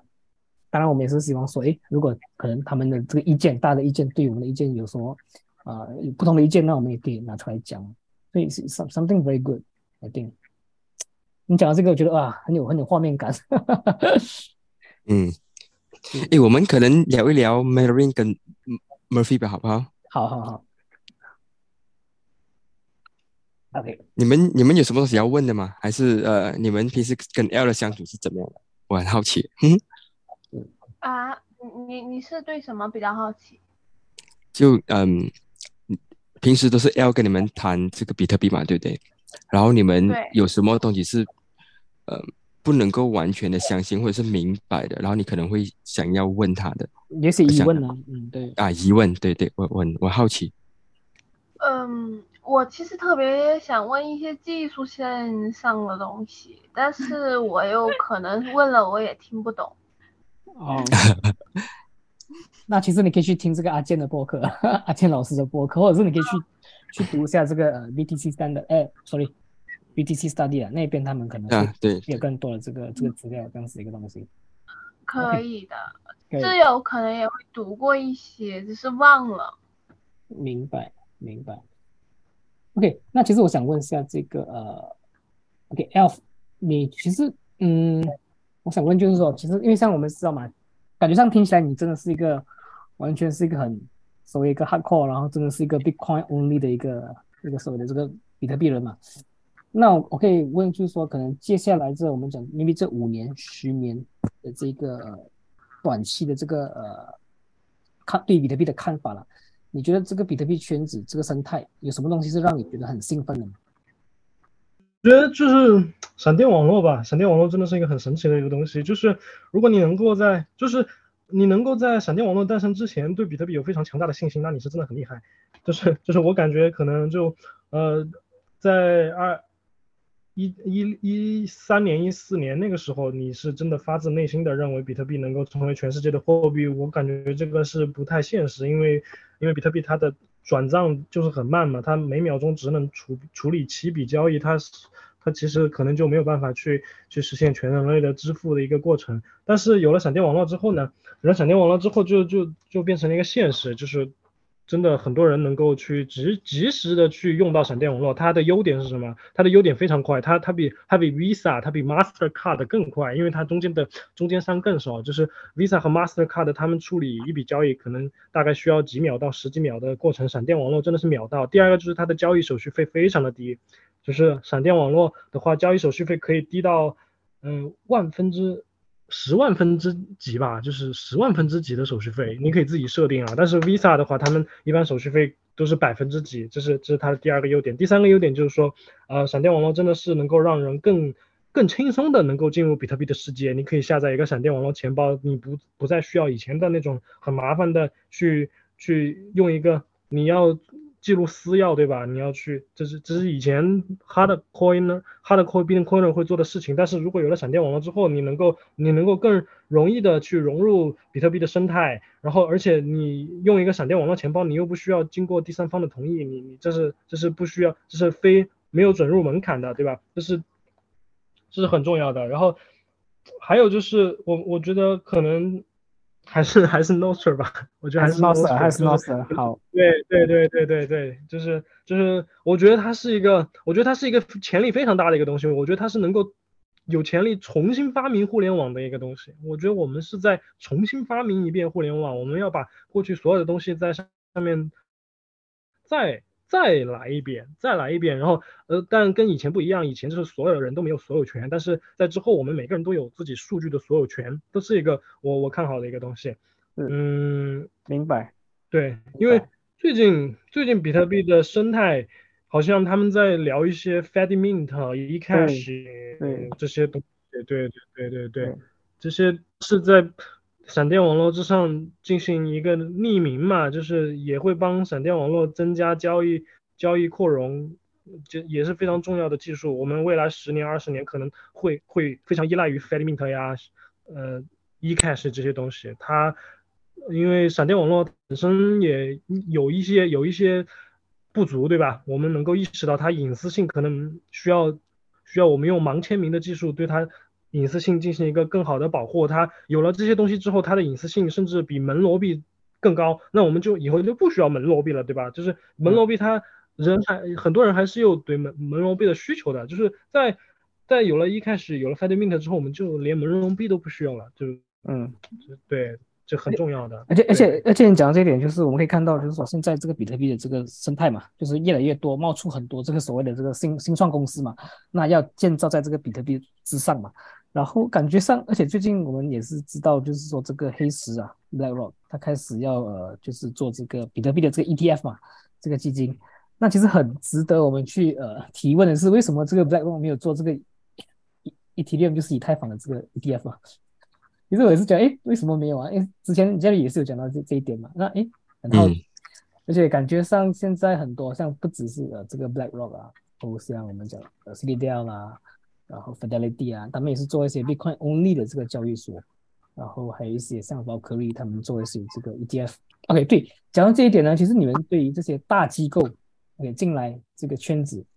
要做这个所谓的比特币基金，Spot 比特币基金，就是这个实体的这个比特币基金啊，你对这件事情有什么看法？然后你觉得是好还是坏呢？我相信就是大家都知道，就是有一批人会觉得说，哎，这个是好事。那一批有一批人人马呢，他就觉得说这个是坏事，因为你你你介入到这个大机构嘛，那比特币它就应该是所谓的这个我们讲 underground，然后呃就是自己做 self custody 的一个一个举动，而不想要就是第三方来介入的这个这个状况，有没有什么看法？嗯，那就是比特币它是一种加速主义，加速主义就是什么什么呢？就是你不管做什么，你都是在加速，你基本上没有办法拖它的后腿。就是就是在比特币世界当中，就是有存在的这种这种说法，就是不管好消息、坏消息、没息，总的来说都是好消息。明白。我嗯，我我认为呢，这个是无法避免的，因为嗯为这种我们讲这种机构嘛，或者是甚至是国家或者是 reserve，他们总有一天是需要到来的，或许今天就是那一天吧。OK，其实我其实我可以理解，就是说，呃，他们觉得这个 BlackRock 就是申请这个呃 ETF 的这个这个短处有什么呢？就是说，因为可能普罗大众他们就是为了方便要买比特币，他们可能会去到这个 BlackRock。那真正可以不可以就是做这个 self custody，这是未知嘛？因为呃，可能他们觉得说，哎，以后如果 BlackRock 呃这个黑石他讲到说，哎，你不可以就是提出你的比特币，那普罗大众就就就就赎不回他们的比特币嘛。那所以呃，会影响到一些这个 hyper bitcoinization，就是超级比特币化的这个这个速度嘛。因为只要大家没有做这个 self custody 这个举动，然后我们就会缓慢我们的这个这个进度。他们是这样这样这样讲嘛，所以我我是明白就是他们的这个争议这样子这样子。我我觉得需要一些这个是公司去竞争嘛？对，嗯哼哼，就是就是需要一些 f e d Mint 呀，像 Blockstream 啊，像像业态网络这样的东西去跟他们竞争，然后然后去更早的去把这些基础设施搭建起来，因为我们 f e d Mint 也也没有很很很很普及开嘛。但是有了 f e d Mint 之后，可能我们就不再需要 ETF。ETF 这个东西，它它有好处，它好处肯定是能够一定程度的。呃，加速抄比的话，加速呃，就是那那个这个世界上最有钱的一部分人对比特币的认可，就是他们这这也是一个很重要的东西，因为很多呃有很多的老钱 old money，他们他们也可以通，这是一个信号，就是就是就是可能就是 old money 他们在对比特币进行一个改观，然后这种东西他们这是一个信号啊，他那些 old money 会买 ETF，它可能会自己 self custody，对吧？呃，但是它能够代表一些事情，对我觉得是这样的。当然，我们也懂很多的这些机构呢，他们是不可以自己去买比特币的，他们需要买这些 ETF，嗯他们的他们有这种呃这种责任，就是不能够随便去买比特币。当然，我觉得这个会开启了一个，就是让呃看得懂比特币的机构呢，有开始有机会去买一些比特币这样子。嗯嗯，明白。对的，对的。哎，我们讲到这个 self custody 啊，其实我想问 L 跟 Tom 你们讲看，就是嗯，Lightning 嘛，对不对？闪电网络，很多时候我们用的 wallet，我们用的这些钱包呢，比如讲 Wallet of Satoshi，会它的，它很多都是呃，就是呃 custodial wallet 嘛，就是他们帮你保管你的比特币嘛。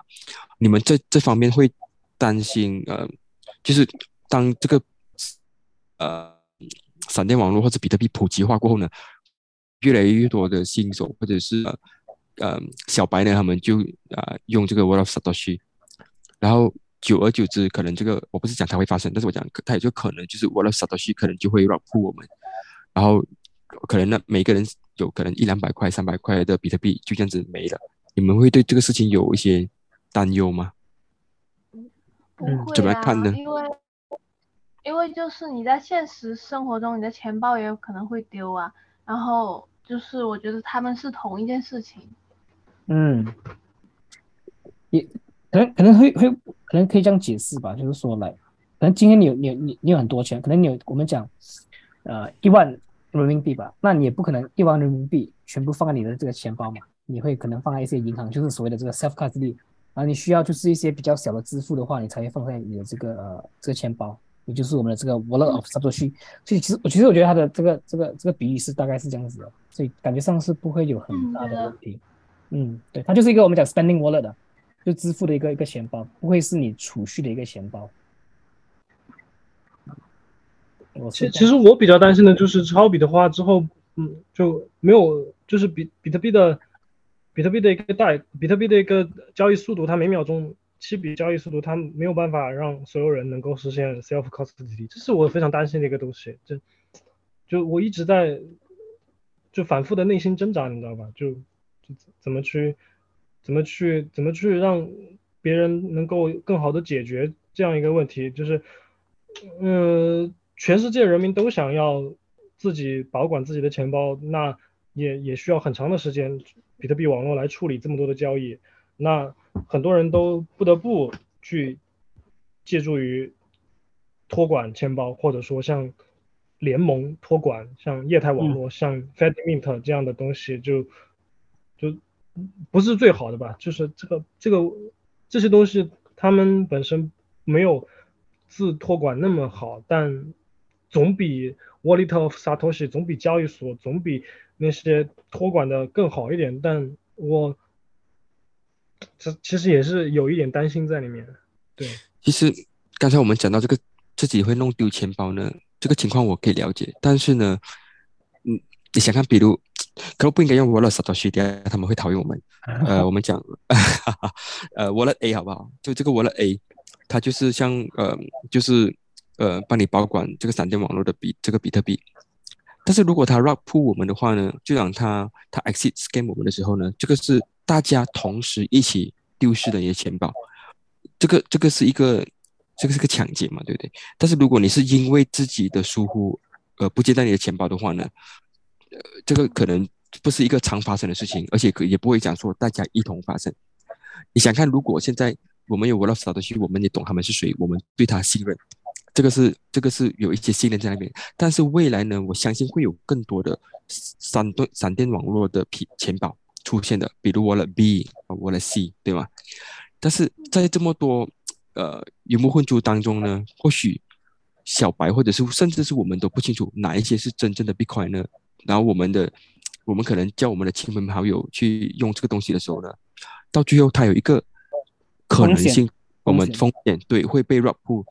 你你虽然讲哦，可能就一百五十块还是怎么样，但是如果有一万个人、一百万个人的那一笔钱的时候呢，它就是一个很大的数额了。我我我我时不时都会有这个担忧，但是我也了解要讲的就是，如果大家都要 self custody，首先也不是每个人自己可能要 self custody 的，他们更希望就是可能让银行来帮他保管，呃，他的 Lightning Wallet 可能就是未来的 Lightning Wallet 的 operator，可能就是银行或者是一些保险公司，然后嗯，如果我们要呃让全世界的人可以有自己的闪电网络的皮包，自己 self custody 的呢？以现在比特币的科技跟它的速度呢，我们至少有一个四十年吧。就是整个比特币的网络只是专注于让人家去，呃，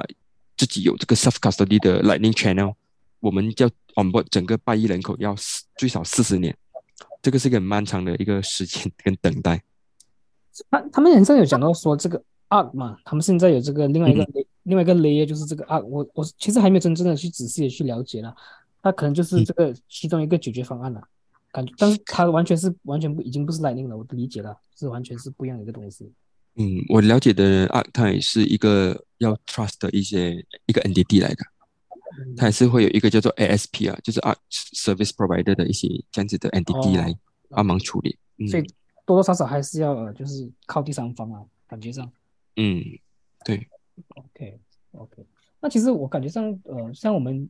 我们可以。像你的那个单语，我们可以就是叫可能你的朋友啊、亲朋好友，跟用这个 Breeze 啊，因为至少 Breeze 也是一个我们讲 non-custodial 的一个 wallet 的，可以这样讲，就是一些比较 non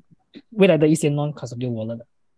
未必是要可能像我那种手续啊这样子的一个一个一个一个 wallet。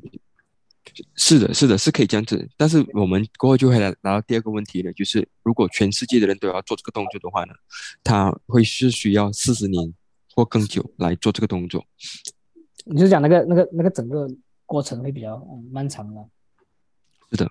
因为你它是一个 on-chain 的 tradition 来的，like create 那个 channel。嗯嗯嗯嗯。OK，明白。这个是要看 要看他的这个我们讲这个 developer，就是这些所谓的所谓的这个城市啊，去，所以就是可能在现在我们讲在这个 bear market 嘛，这个这个熊市大家都在在开始做 building 啊，再去去研发新的产品。我相信以后了，我觉得。你可能给一个五年的时间，可能会我们会看到很不很多一些奇奇怪怪或者是一个更更更有创新的一个一个新的科技出来。我的感觉，对对，你你看，你看我们讲二零一七年，呃，像可能 Jerry 他是二零一七年接触比特币，那短短的一个我们讲多少年，大概是六年五年，那完全现在完全整个币圈是完全是不一样的，很多新的东西跑出来冒出来了，对，我相信会有对对，嗯。对，而且而且我们也要知道这个 set week 啊，我们在二零一七年有这个 set week 的这个东西，然后才有这个闪电网络嘛，我们都用了这么多年，才看到越来越多的这种呃比特币的这个 utility 哦，在在这个在这个蓝领上面，或许因为 Taproot 或其他东西呢，未来它需要时间去建筑了。嗯，是，对，其实我我觉得现在感觉上整个呃趋势也好，整个，也就是我们最近在看这个推特，所以其实很多呃，像尤其是像美国啦，然后开始很多一些政治人物啊，已经开始走向比特币了。所以像一份一份中国，像中国大陆，现在他们已经把这个这个这个球抛给香港嘛，就让香港去做这个 呃这个去、嗯。去 regulate 去去 regulate 这个这个 industry，然后呃，所以感觉上都大家都已经是很很很很友善的的一个态度去对待这个这个加密货币也好，所以我不应该讲加密货币，我应该讲比特币，因为因为因为因为在香港他们是用 crypto 嘛，所以感觉上就是整个那个风气是很不一样的，所以呃对，所以感觉上是对，我觉得是 OK 的，嗯，啊你啊你还有什么东西要补充吗？有什么什么我们可以聊的？嗯，我觉得我最近想，我我最近在研究一个东西啊，就是 就是比特币和牛肉之间的关系，就很多 Bitcoiner 他哦们，OK 明白，对他们很多国外国外的 Bitcoiner 他们都在是都在很疯狂的吃牛肉。是，其实其实你有看哦了，你有看了那个呃 Fiat Standard 吗？就是 Seventeen Amos 那本书对对对对对啊，对对他他他 对 对对对，他非常批他批评了很多我们呃现代的一些饮食方式啊。他说我们嗯我们应该多吃肉，然后要少吃 seed oil，少吃植物油，然后少吃呃 就基本上不要碰糖。其实对，从食物的角度，然后从呃我们的这个教育的角度，然后其实其实我觉我觉得是合理的，因为其实我看了就是说，只要那个钱改变，因为钱就是让整个体系的这个最最底层的那那那那那那那届嘛。那只要你改变了这个钱，整个体系去改变到完，就是无论是你的教育也好，你的这个食物也好，那全部都改变到完了。所以我觉得是合理，但是呃，我我我不晓得你了。那我还没有真正的去完全去，就是变成一个呃，就是肉食动物的一个一个人呢、你怎么看呢？嗯、呃，就是就是你对，就人他有两方面的需求，一方面是。呃精神方面的需求，一方面是物质方面的需求，对吧？就是你吃的东西进去，它是需要有嗯能那个叫营养营养，嗯中文怎么说？叫叫叫 nutritious density，嗯就是对你的营养需要有一个密度，你的密度太低了的话，你就会营养不良。我们现在看到的吃的很多食物，它它是能能量过剩，其实是缺乏营养的。它它只是给我们提供 calorie，只是给我们提供能量，然后这些能量太多了之后，对我们的身体会造成很多的影响，比如说发胖，然后然后现我去。了解了一下很多营养学方面的东西，他们认为，他们认为肥胖是一种营养不良，肥胖不是因为营养过剩，肥胖是一种营养不良，它是一种细胞层面的饥饿，就是因为你饥饿，你才会储存那么多的脂肪。呃，我呃这限于篇幅，我就不继续解释下去，就是大家可以 do your own research，对吧？对对对，然后，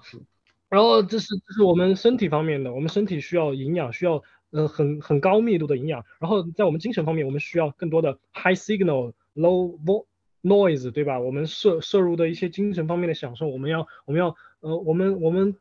摄入的精神食粮也是需要一定密度的，我们不能够去呃过于的去专注一些精神方面的。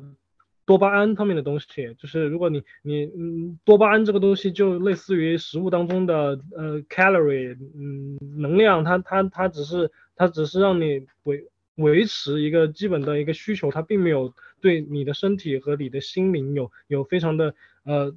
营，就是滋滋养你的心灵吧。所以你对于自己知识的摄入有一定的密度，你对自己食品的摄入营养也需要的一定的密度，这是这是。Bitcoiner 他们会践行的一些东西，他们他们自己也会去。就我发现很多的 Bit 所有的 Bitcoiner 都是自学能力很强的人，他们嗯他们对这个所整个世界运行的规则，他们觉得怀疑，他们要自己去验证。然后很多人也是因为自己去去实践嘛，在自己身上做实验，包括包括呃吃纯肉食，然后能够看到自己身上有很多的改变，比如说比如说身上痘没了，身上你有很多人有很严重的。呃，免疫系统疾病，他们也是通过纯肉食来改善了。但我不能继续说了，因为再说的话就构成营养建议了，这个不太好。是是是，对。因为因为我不是营养师，对。因为在很多国家，如果你对别人提出营养建议，你不是营养师的话，你可能会面临刑事刑事问题。对对，明白。那其实其实我我觉得是蛮蛮有趣，就是说，呃，我我就我去我的理解就是，我们看回去早期，我们讲可能在。古时呃，古代的这个这个年代，然后我们其实看到很多人他们是呃吃吃肉嘛，就是肉食嘛，或是吃牛啊。你看他们为什么在战争的时期，他们整个你可以看到他的身体很壮嘛，然后全部都是壮士嘛。那其实我们看到就是呃，就是就是呃近近期可能呃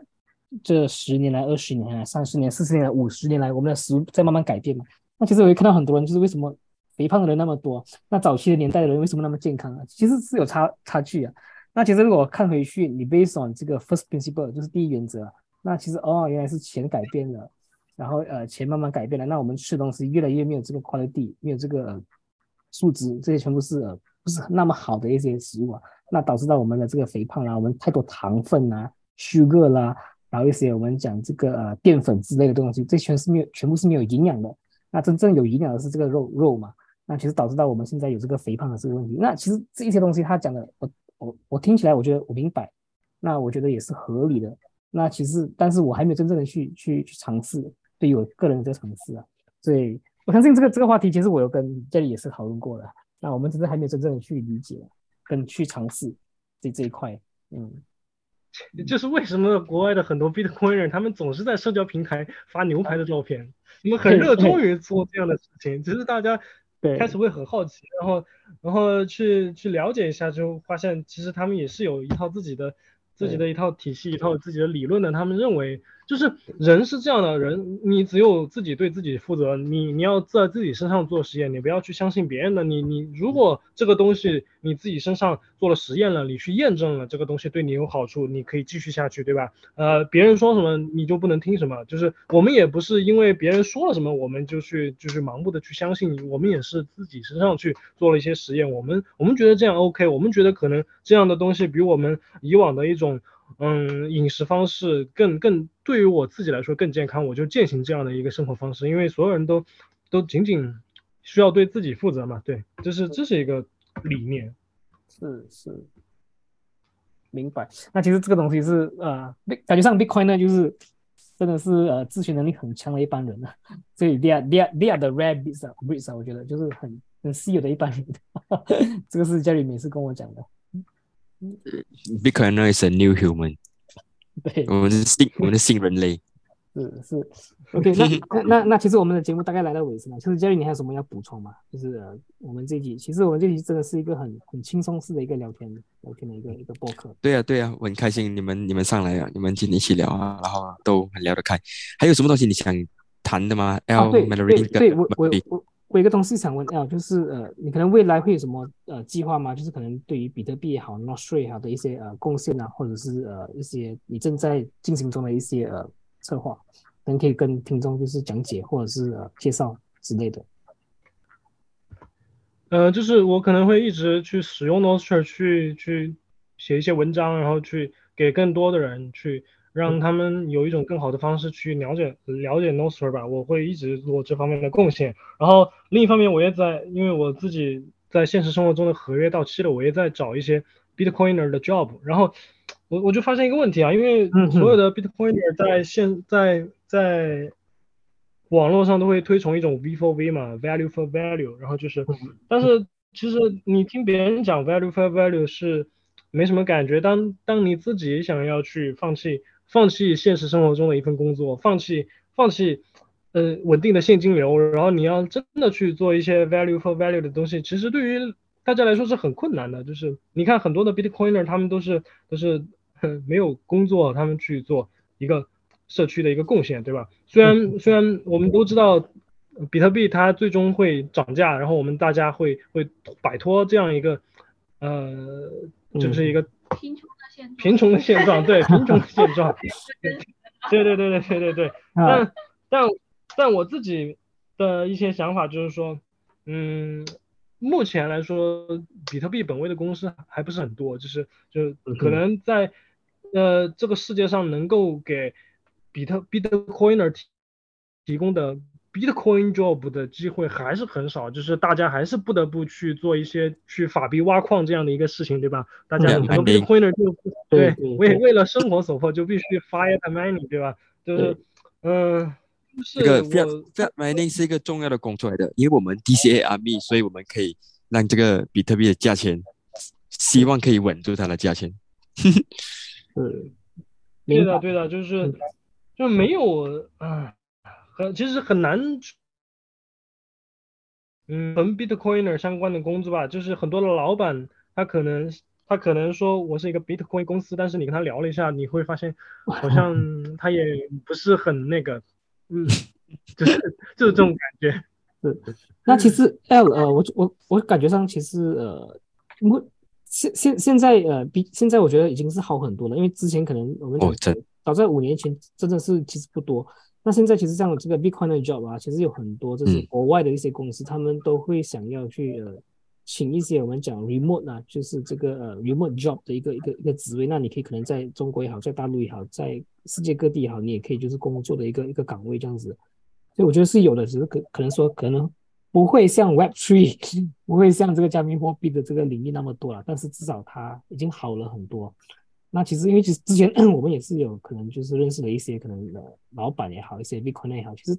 大家都在呃慢慢的进步着了，所以我觉得不需要灰心，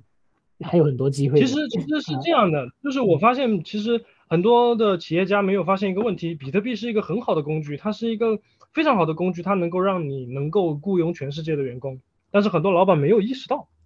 就是它，它是一个跨国界的。如果你要用法币去支付，你只能够在当地雇佣员工，你很难去呃进行一个全世界的一个。你要处理很多税务的问题，你要处理很多跨境支付的问题，这是非常困难的。还有还有还有时间上的一个问题，对吧？但是比特币是一个非常好的工具，就是就是如果很多老板意识到，哦，我可以